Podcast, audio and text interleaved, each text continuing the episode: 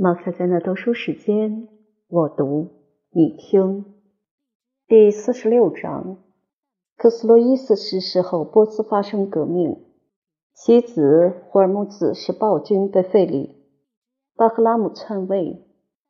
克斯洛伊斯二世经过斗争后复位，福卡斯的暴政，赫拉克利乌斯拥立为帝。波斯战争。克斯洛伊斯占有叙利亚、埃及和小亚细亚。波斯人和阿瓦尔人围攻君士坦丁堡。波斯人远征。赫拉克利乌斯的胜利和凯旋。公元五七零年至公元六四二年。一、罗马与波斯的争雄以及努斯万的征战和逝世。公元五七零年至公元五七九年。罗马和波斯的冲突从克拉苏之死延续到赫拉克利乌斯的统治。七百年的经验教训让这两个民族知道，只要超越底格里斯河与幼发拉底河这一条要命的界限，就不可能维持征服的成果。然而，亚历山大的丰功伟业激起图拉真和尤利安的雄心壮志，想要一比高下。波斯的国君纵情于野心勃勃的愿望，要恢复居鲁士的帝国。权力和勇气所发挥的额外效果，会吸引后代子孙的注意。这些事件对民族的命运并没有造成实质的改变，只是在历史的记录上留下微弱的印象。读者一再看到重复的敌对行动，发起不知原因，执行没有荣誉，结局无法产生效果。唯一的感觉是使人厌烦。拜占庭的君主下很大的功夫培养谈判的艺术，这是当年伟大的元老院和凯撒无法想象的事儿。历史记载，他们派出常驻的使臣，不断送回冗长的报告，里面的言辞充满虚假和雄辩，可以看到蛮族的傲慢和无礼。纳贡的希腊属国诺言悲喜的姿态。我对这些贫瘠而多余的史料感到叹息。只有将这些无趣的记录用简单明确的方式加以叙述。公正的努西万是亚洲国王中最值得赞誉的楷模人物。他的孙儿克斯洛伊斯怀有雄心壮志，准备在东方进行改革。穆罕默德的继承人很快用武力和宗教完成这件伟大的工作。希腊人和蛮族发生争执，引起双方君王的口角，相互指控对方违反和平条约。这是两个帝国在查士丁尼逝世前四年所签订。波斯和印度的统治者想要吞并也门或阿拉伯，菲利克斯使它成为自己的行省。这个盛产墨药和乳香的遥远国度，过去逃过东方征服者的掌握。并没有权力抗拒。等到埃布尔拉哈在麦加的城下大败而归以后，他的儿子兄弟之间反目成仇，给波斯人大开方便之门。波斯人追击阿比西尼亚的外来异族，一直越过红海。当地一位王子出身赫梅奈特人，这个古老的民族登上国王的宝座，成为伟大的努西万的诸侯或是总督。查士丁尼的侄儿宣布他的决定：同为基督徒的盟友阿比西尼亚国均受到羞辱。他要进行报复的行动，使人想到是用适当的借口，废止每年向波斯提供贡金。这已经很难使用赏赐的名义来掩饰先教祭司的宗教迫害行动，欺凌。伊萨美尼亚的教会，他们在暗中向基督教的保护者祈求帮助，等到用宗教做借口谋杀地区的省长，叛徒竟然坦诚是罗马皇帝的同胞和臣民，而且受到大力支持。拜占庭宫廷对努西万的抗议置之不理。查斯丁二世屈服于突厥人的强求不休。他们要建立联盟关系，对付共同的敌人。这样一来，波斯帝国立刻受到欧洲、埃塞俄比亚和西西亚联军的威胁。东方的统治者已年高八十岁，大可选择享受和平的光荣与伟大。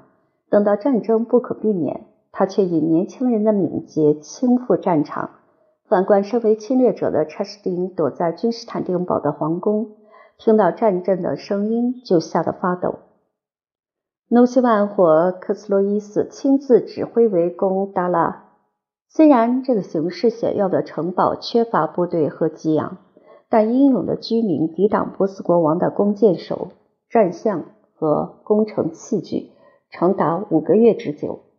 这时，他的将领阿达曼从巴比伦进军，横越沙漠，渡过幼发拉底河，袭扰安条克的郊区，将阿帕梅亚化为一片焦土，向君王呈现叙利亚的战利品。君王在冬季期间不屈不挠，终于摧毁东部的防线。东部帝国的损失使行省和宫廷大为惊愕。产生最直接的效果是查士丁皇帝的懊悔无极和停止听政。拜占庭的国务会议中呈现蓬勃的生气。提比略二世的审慎作为获得三年的停战协议，即是争取一段期间可以用来准备战争。谣言传遍世界，说帝国的骑兵来自阿尔卑斯山和莱茵河这些遥远的地区。另外，还从西叙亚、梅西亚、潘诺尼亚、伊利里亚和伊索里亚等行省获得增援以后，实力增加十五万士兵。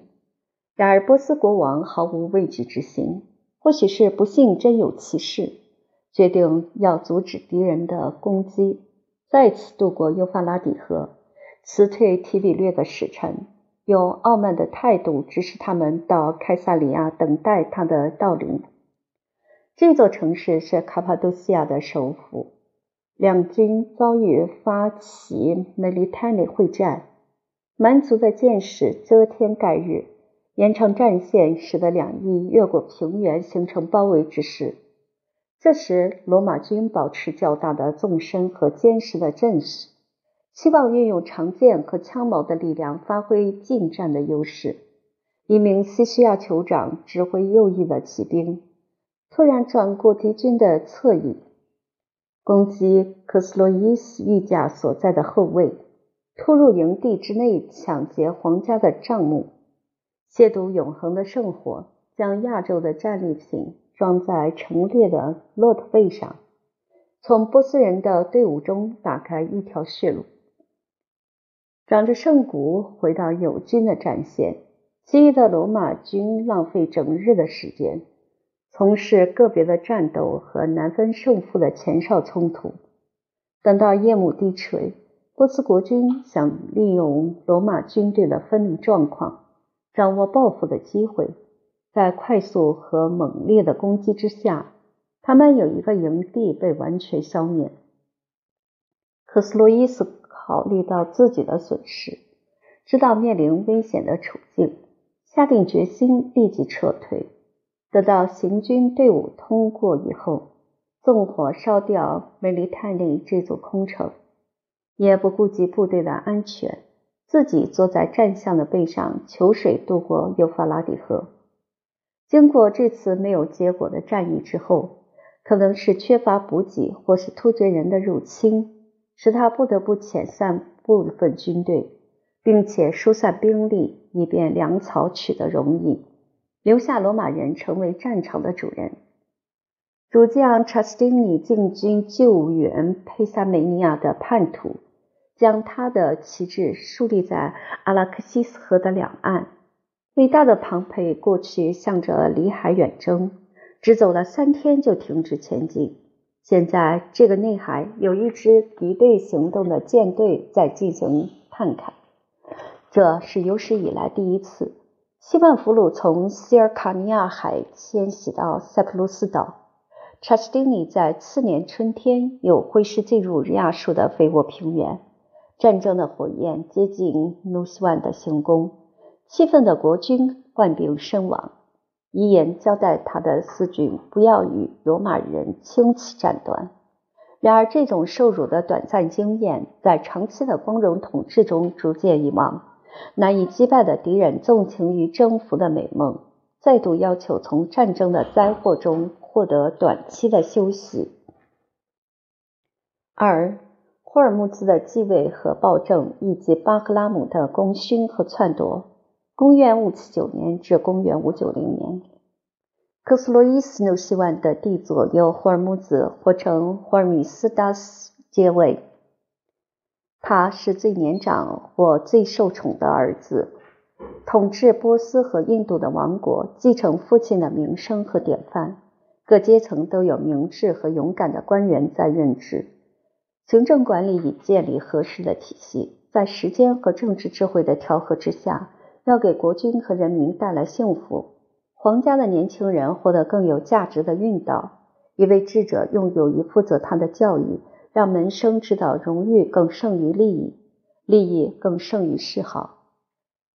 波佐尔格一度主张的观点，在希腊和印度的哲学家中引起争论，那就是一个人到了老年，觉得一生之中最悲惨的事，莫过于在德行方面毫无建树。我们很坦诚地承认，有三年的时间，波佐尔格用这种原则来指导波斯帝国的御前会议。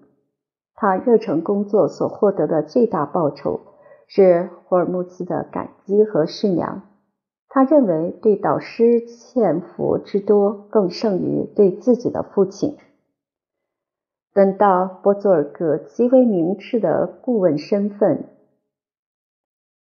因为年龄的老迈和工作的繁重而受到损害，就退休离开宫廷，留下年轻的国君任凭自己的热情和宠臣所摆布。世事的变化使人兴起沧海桑田之叹。泰西风出现的状况，就像当年罗马在马克安东尼死后的情景：那些谄媚和腐化的毕姓被父王所驱逐。是的。儿子的宠爱在登基后全部召回。努西万的友人接受罢黜和放逐的命运，这样才能建立暴政。从霍尔木兹的内心，从国王的皇宫和他的政府，原有的德行已经开始丧失。忠心耿耿的特务成为国王专事打听的耳目，向他报告社会混乱的各种状况。营守的总督像凶狠的狮子和老鹰扑向猎物。出现各种巧取豪夺和贪赃枉法的行为，忠诚的臣民痛恨统治者的名字和权威。任何人要是敢提出规劝的谏言，就会被处死。怨毒的耳语在城市之间传播，发生的动乱被派出的军队残酷镇压。君王和人民之间可以发挥调解作用的职权，全部被废止和取消。霍尔木兹带有少不更事的虚荣心理，更喜欢每天戴着皇冠大声宣布，只有他是王国的法官和主宰。诺西万的儿子不论一言一行，都从父亲的德行中腐化堕落。他用欺骗军队的手法来满足贪婪的动机，拿猜疑善变的行为来贬低省长的权势，在皇宫、法庭，甚至底格里斯河的水中。到处受到无辜者鲜血的污染，有一万三千人受到痛苦的刑求和处死，使得暴君极为愉悦。为了让残酷的行为找到借口，有时他会用委屈的口气提到：波斯人会因畏惧而产生仇恨，仇恨难免引起叛变。他忘记是自己的罪孽和愚行才激起他所谴责的情绪，发生他所忧虑的事件。巴比伦、苏萨和卡曼尼亚的行省长期以来受了无穷无尽的压榨，愤怒的省民高举叛乱的旗帜。阿拉伯、印度和西西亚的君王拒绝向努西万那一无是处的继承人进贡。罗马军队用拖延时日的围攻和经常发起的入侵，让美索不达米亚和亚述的边界饱尝战争的痛苦。他们之中有位将领自认是西比亚的门徒，有一幅神奇的基督像激励士兵的狂热。他那温和容貌不应该在战线上出现。就在这个时候，可汗侵入波斯的东部行省，他率领三十到四十万突厥人渡过阿木河。孟浪的霍尔木兹接受他们奸诈而有力的帮助。呼拉山和巴克特里亚纳的城市奉命打开城门，蛮族向着西尔卡尼亚海山区进军，显示突厥人和罗马人的军队相互联系密切，要联合起来推翻萨珊王朝的宝座。丧失在国王手里的波斯被一位英雄所拯救。瓦拉尼斯或称为巴赫拉姆，在举起反叛大旗以后，霍尔木兹的儿子污蔑他是忘恩负义的奴隶。这种别有用心的指责是专制政体的特性。事实上，他的家世源于古老的雷伊王子，是七个最具权势的家族之一。过去为国家建立很大的功勋。获得的特权使他们晋升到波斯贵族的领导地位。在达拉德围攻作战，英勇的巴赫拉姆表现优异，为努西万亲眼目睹。经过前后两位国王不断的拔擢，他成为军队的主将、米底的省长和皇宫的总管。人们预言他要成为波斯的救星，主要是根据他过去的胜利和出众的形象。克炳这个形容词表示干木头性格，他的力气和体型像个巨人，粗野的面孔很奇特的被比喻成花豹。就在举国动乱不安的时候，霍尔木兹用疑惑的神色来掩饰他的惊怖。臣下在恐惧的面具后面隐藏着背叛，只有巴赫拉姆显示出大无畏的勇气和忠诚的态度。他立刻发现，只有一万两千名士兵追随他对抗敌人。于是，他很明智地宣布：如果只有这样少数的部队，天国会为他的凯旋保留应有的荣誉。普勒鲁德巴尔或称西尔卡尼亚海山岩，是一道狭隘的陡坡，成为军队唯一可用的通道，能够贯穿雷伊地区和密地平原。从这个看至的高地上，一群最勇敢的士兵投射无数的箭矢和石块，成千上万的突厥人毫无还手的能力。他们的皇帝和他的儿子都被箭射伤，逃亡的人员无法得知状况，也没有食物的供应，留给受伤害的民族对他们施加报复。波斯的将领挚爱他祖先的城市，激起爱国的情绪。在胜利的时刻，每名农夫都成为士兵，而每名士兵都是英雄。他们英勇的士气受到亚洲战利品的鼓舞。奢华的敌军营地可以看到黄金制造的床榻、宝座和餐桌。即使是一位个性较不恶毒的国君，都不会轻易原谅他的恩主。有一份捏造的报告说，巴赫拉姆在私下吞没对突厥人胜利最贵重的成果，使得霍尔木兹暗中怀恨在心。罗马军队在阿拉克西斯河这一面的进击，迫得恨意难消的暴君对他只有笑脸相迎。巴赫拉姆的辛劳获得的报酬是允许接战一支新的敌军，他们的技术和纪律比起乌合之众的西西亚人也更要高明太多。巴赫拉姆为新近的成就而沾沾自喜，派遣一名使者前往罗马军营地下达战术，要他们指定会战的日期，问他们是否愿意渡河过来，或是开放通道让波斯国王的大军过去。这两种方式可以让对方选择。莫里斯皇帝的部将选择较安全的做法。当地的情况原本会增大波斯人的胜算。却让他们战败以后的损失更大，也更难以逃脱。然而，就霍尔木兹内心的考量，他个人仇敌所蒙受的耻辱，胜过臣民的损失和王国的危险。等到巴赫拉姆刚刚集结和检阅部队完毕，他就接到皇家信差送来侮辱的礼物，是一只苏杆、一个沙轮和一套妇女衣服。他服从国君的意念，穿着这套可耻的衣服出现在士兵面前，大家为所受的讥讽而群情激昂，全军发出叛变的叫嚣，将领接受他们效忠的誓言和报复的盟约。第二名信差奉命前来押解叛徒，要将他脚镣手铐带走，结果被抓住后给大象活活踩死。同时，军中很快散布宣言，规劝波斯人争取自由，反抗可恨可厌的暴君。起义的行动很快风起云涌，皇家的奴隶成为公众愤怒的牺牲品。背叛的部队投奔巴赫拉姆的旗帜，行省再度赞颂他是国家的救星。霍尔木兹认为，所有的关爱都由忠诚的部队在守卫。再要计算仇敌的数量，只能证明自己有愧于心。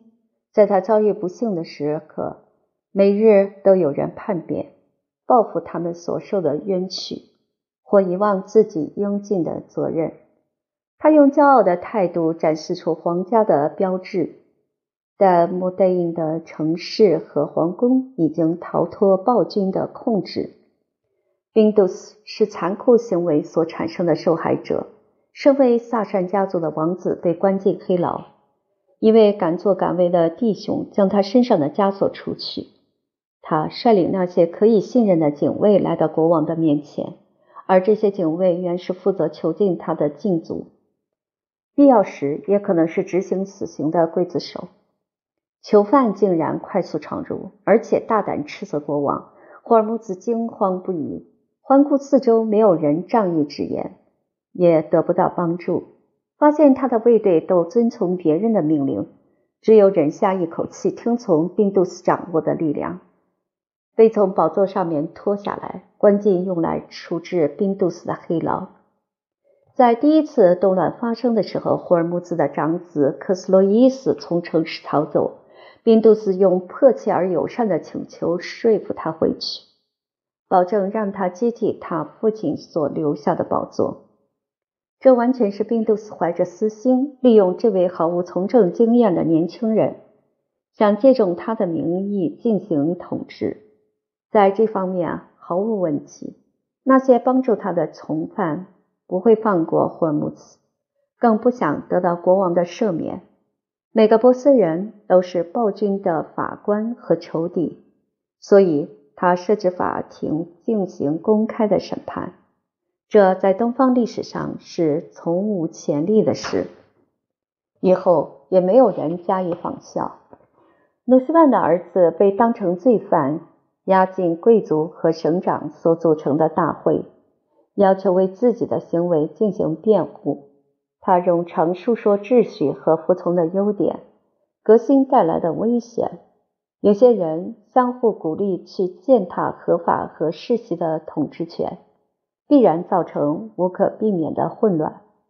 大家带着适度的注意力在倾听，他带着悲惨的声调祈求在座人士的仁慈。对于落得下台命运的国王，大家很难没有怜悯之心。看到他神色可哀，面孔污秽，流着眼泪，带着刑具，身上有经过鞭打的可耻伤痕，怎么能够忘记在没多久之前，冠冕和紫袍装饰出神圣的庄严？等到他竟敢强辩行为的正确和赞许统治的胜利，大会立刻升起一阵愤怒的不满之声。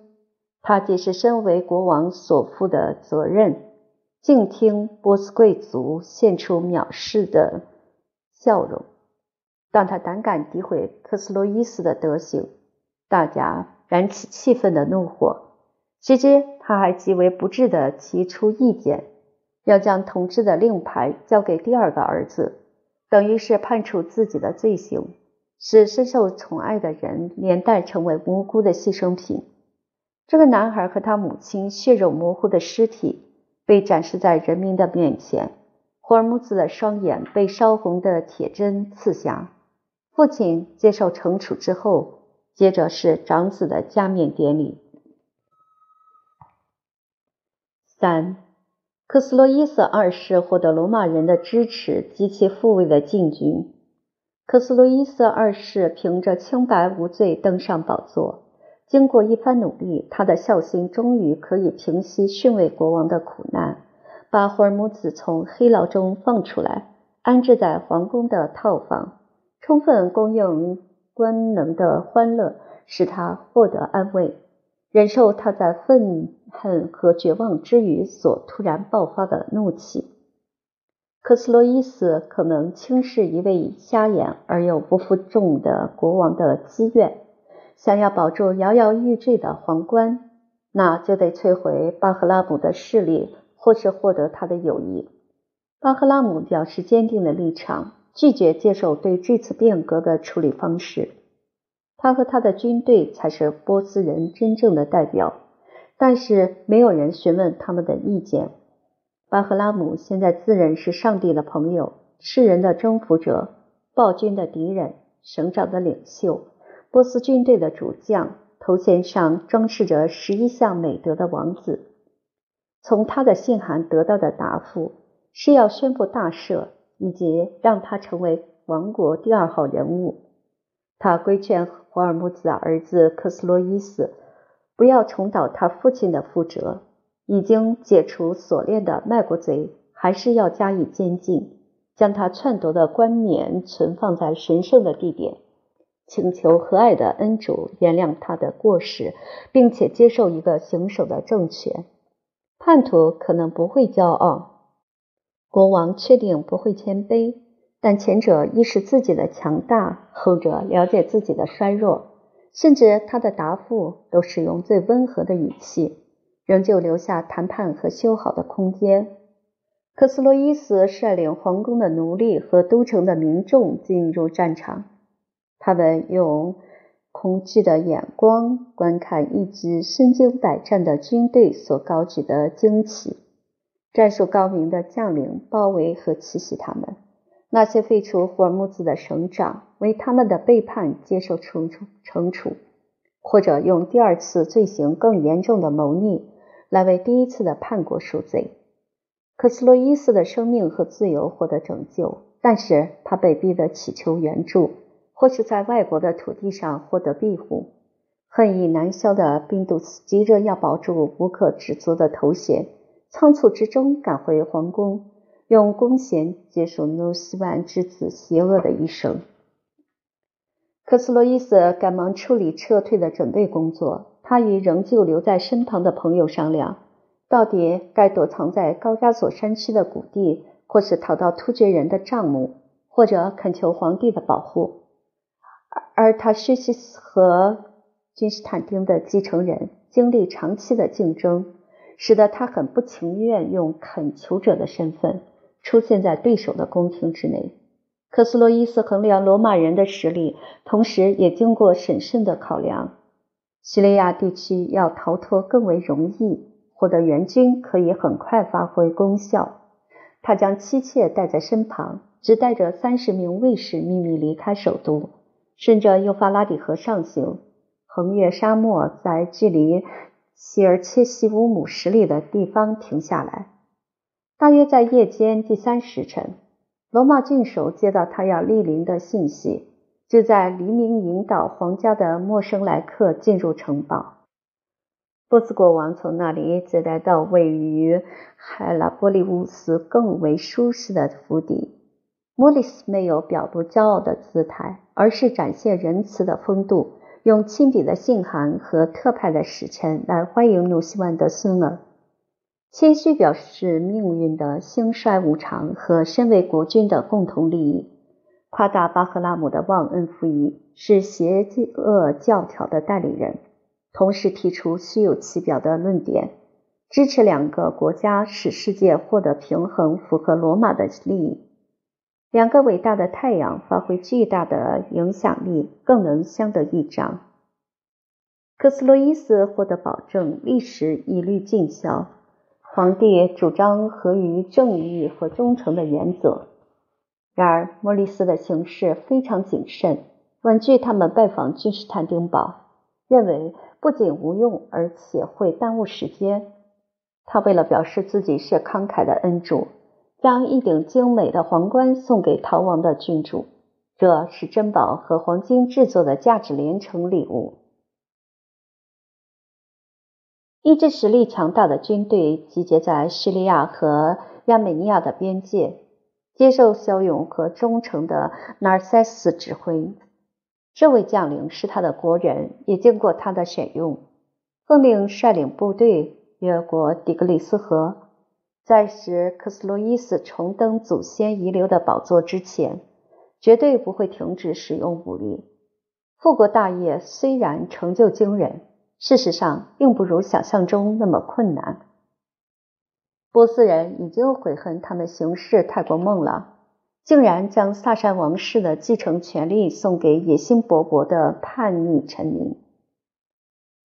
先教祭司坚持道德勇气，拒绝承认巴赫拉姆的篡夺和与正统所具有的神圣地位，逼得他借用皇室的令牌，对于国家的法律和传统置之不顾。于是，皇宫很快陷于叛逆的阴谋。城市陷于持续的动乱，行省陷于起义的行动，残忍处决犯罪和涉嫌的人员，只能刺激而无法镇压公众的不满。等到诺西万的孙子挺身而出，他与罗马军队的旗帜越过底格里斯河，每天都有大群贵族和人民参加他的阵营。进军途中，他不停接受四面八方送来城市的钥匙和敌人的头颅。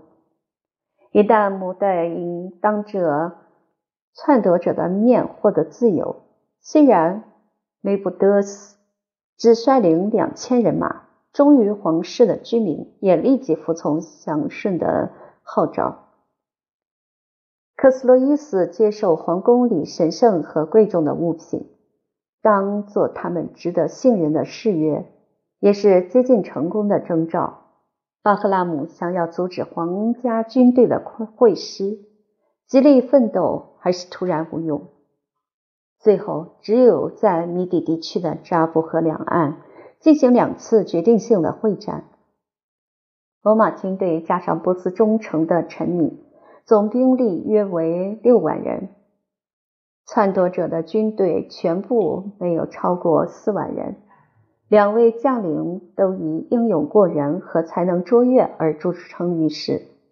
胜利最后取决于兵力的优势和纪律的严明。巴赫拉姆的军队遭到击溃以后，带着残余人员逃向阿木河的东部行省。突厥人与波斯人有仇，所以才与巴赫拉姆重归于好。但是没过多久，巴赫拉姆就被毒死，或许是被下毒而得到不治之病。只留下刻骨铭心的悔恨和失望，饱尝丧失荣誉的苦苦果。然而，现代的波斯人仍在颂扬巴赫拉姆的功勋，在他艰困和短暂的统治期间，还能制定一些优异的法规，可以长远流传下去。克斯洛伊斯的复位用宴会和处死来大肆庆祝。皇家盛典发出喜气洋洋的音乐，受到将死或伤残的罪犯悲惨的呻吟声所干扰。最近的变革震撼整个国家的基础，宣布大赦或许可以带来安宁和平静。然而，在把一切问题归咎于克斯洛伊斯嗜杀的性格之前，我们必须了解波斯人是否有这种习气，畏惧国君的严酷而又鄙视他的软弱。征服者用正义的名字和报复的手段，一视同仁惩处巴赫拉姆的叛乱和省长的谋逆。宾杜斯的功劳也不能洗净双手沾染皇家血腥的罪孽。身为霍尔木兹的儿子，他不仅要认定自己的行为清白无辜，还要辨明国王的神圣不可侵犯。罗马的国力臻于顶点期间，前几任凯撒的军队和权势使得数位国君坐上波斯的宝座。对于他们从外国土地袭染的恶行或德性，新晋统治的臣民感到深恶痛绝。主权不稳引起民间的批评。东方努力任性多变的轻浮性格，对于罗马人的选择，不论赞同或反对，同样表现热烈的激情。莫里斯的儿子和盟友的统治不仅保持长久，而且运道甚佳，使莫里斯获得登峰造极的荣誉。约一千罗马人组成的队伍继续负责科斯洛伊斯的个人护卫，表示他对外乡人的忠诚给予最大的信任。等到他权势成长到羽毛已丰，有能力辞退不负众望的支柱，但是对再生之父始终保持感激和尊敬。直到莫里斯过世为止，两个帝国用诚信来维系和平与联盟。然而，罗马君王的友谊是为了图利，要用价昂而重要的礼物来换取。重建马提罗波利斯和达拉成为坚强的城市，佩萨梅尼亚人自愿成为帝国的臣民。东部的疆域扩展到前所未有的状况，远达阿拉克西斯河两岸和里海邻近地区，甚至还怀着虔诚的希望，教会也与政府一样，在这场变革中赢得胜利。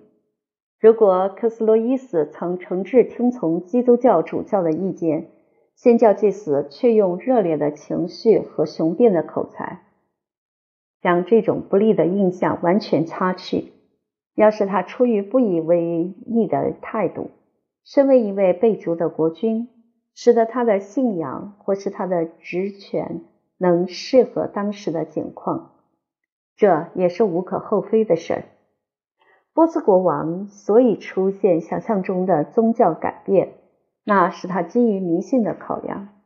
在当地对于塞尔吉乌斯表示尊敬，这位安条克的圣徒似乎在梦中听到他的祈祷。克斯洛伊斯对神龛奉献大量的金银，归功于肉眼看不见的守护神保佑他的军队能够成功。使最受他宠爱的妻子希腊怀孕。他是虔诚的基督徒。希腊或称斯奇林，以他的美丽、机智和音乐的才华，在东方的历史或传奇中极为著名。他的名字用波斯语表示的意义是甜美和文雅。他的称号 p a v i t 是指他的皇家爱人所具有的魅力。然而，希腊从未享受他所诱发的激情。艳福无穷的克斯洛伊斯一直为嫉妒和猜疑所苦。他获得他的身体，而他的芳心却另有所属。四阿瓦尔人的虎视眈眈及巴耶安台吉的权术和谋略。公元五七零年至公元六零零年。当罗马人姓氏所代表的威严在东方恢复时，展望欧洲的未来很难让人感到欢乐和光荣。伦巴第人的离去和隔壁德人的绝灭，破坏多瑙河地区的权力平衡。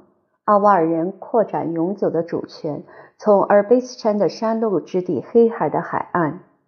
巴耶安的统治是王国最光辉的时期。他们的台子具有。阿提拉朴素的宫殿似乎沿用他的作风和政策。同样的情景在较小的范围之内重复出现，这种仿效并没有多大的代表性。原有的伟大和新奇已经丧失无疑。高傲的蛮族使自负的查士丁二世、提比略二世和莫里斯变得更为谦虚。蛮族很容易造成战争的损害。本身却比较不会尝到战争的苦果，如同亚洲经常受到波斯人的威胁一样，欧洲为阿尔瓦人威胁的入侵和高价的友谊而苦不堪言。当罗马使者要前去觐见太子，接到指示停留在帐篷的门口，有时会等上十到十二天之久，才像是给他们面子那样获得允许。要是传达的信息，无论是内容还是称呼，让太子认为受到冒犯，很快会或真或假的发起脾气，侮辱使者或是君主的尊严。他们所带的行李受到抢劫，只有答应更丰富的礼物和更尊敬的书信，才能保住自己的性命。然而，太极的使臣在君士坦丁堡可以横行霸道、胡作非为，一直纠缠不休的吵闹。要求增加贡金和物品，遣返俘虏和逃兵。帝国的尊严被怯懦的顺从弄得无地自容。有时为了逃避无理的需求，只有用欺骗和畏惧的借口。太子从未见过大象，在一幅画上看到这种让人感到惊异的动物，即使这幅画出于想象，也使他产生强烈的好奇心。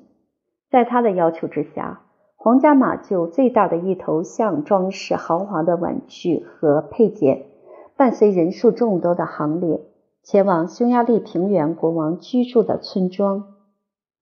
他带着惊奇、厌恶和害怕的神色打量这头巨大的野兽，嘲笑罗马人不辞辛劳的虚荣心理。为了获得这种无用的罕见珍物，竟会到陆地和海洋的尽头去探险。他想要在一张金床上休息，希望能由皇帝花钱去办理。君士坦丁堡的财富和工匠的技术可以很快满足任性的要求。等到这项工作完成以后，他又带着藐视的态度加以拒绝，认为这种礼物犹如一位伟大国王的威严。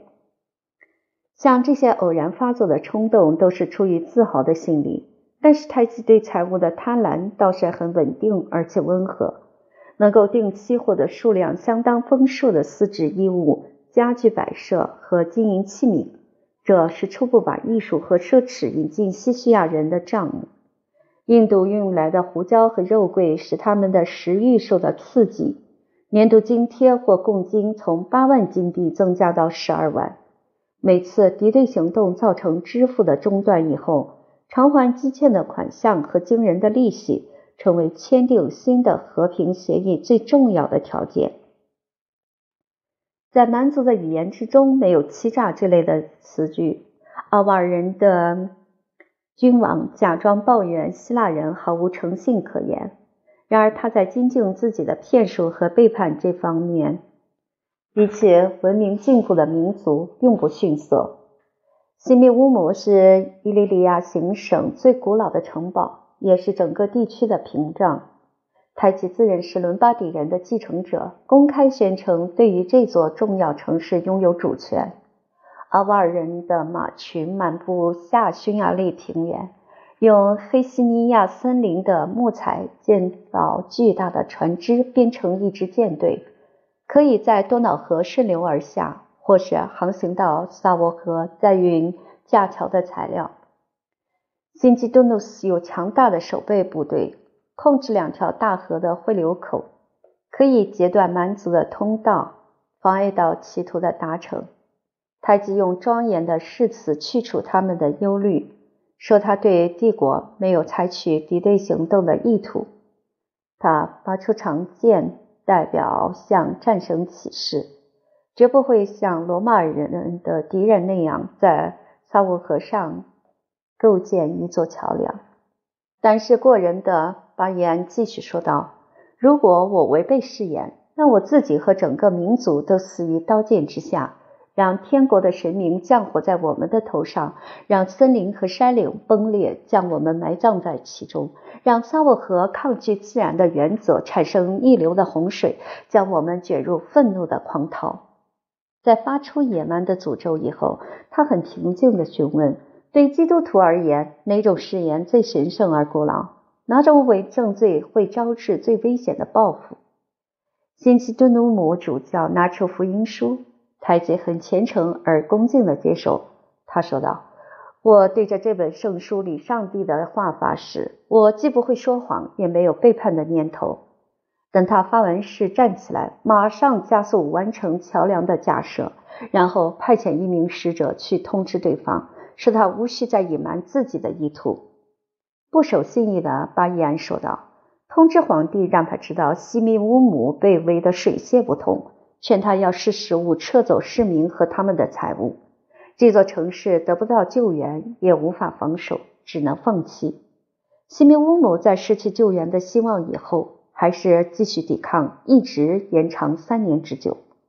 城墙仍能保持完整，未被攻破。寂静的灾难无法抗拒。蛮族同意仁慈的投降协议，让深受饥饿之苦的市民不带一物离开。距离在五十里外的新基督努姆，经历到更为残酷的命运，建筑物都被推平，被征服的人民受到奴役或放逐的惩处。然而，西米乌姆的遗址已无法寻觅。新基督努姆具有优越的位置，很快吸引斯拉夫人前来建殖民地。萨沃河与多瑙河的汇流口仍旧为贝尔格莱德的防御工事所捍卫。这个地点又称白城。基督徒和土耳其人双方的大军不断在此进行顽强的抗争。从贝尔格莱德到君士坦丁堡的距离是六百里。这条路线的特征是不断蔓延的战火和血流遍地的屠杀。阿瓦尔人的铁骑能交替在黑海和亚得里亚海洗浴。罗马教皇接获更为野蛮的敌人即将趋近的警告，只能私下盼望伦巴底人成为意大利的保护者。有一名失望的俘虏，因为国家不愿将他赎回，就将制造和运用投射器具的秘密泄露给阿瓦尔人。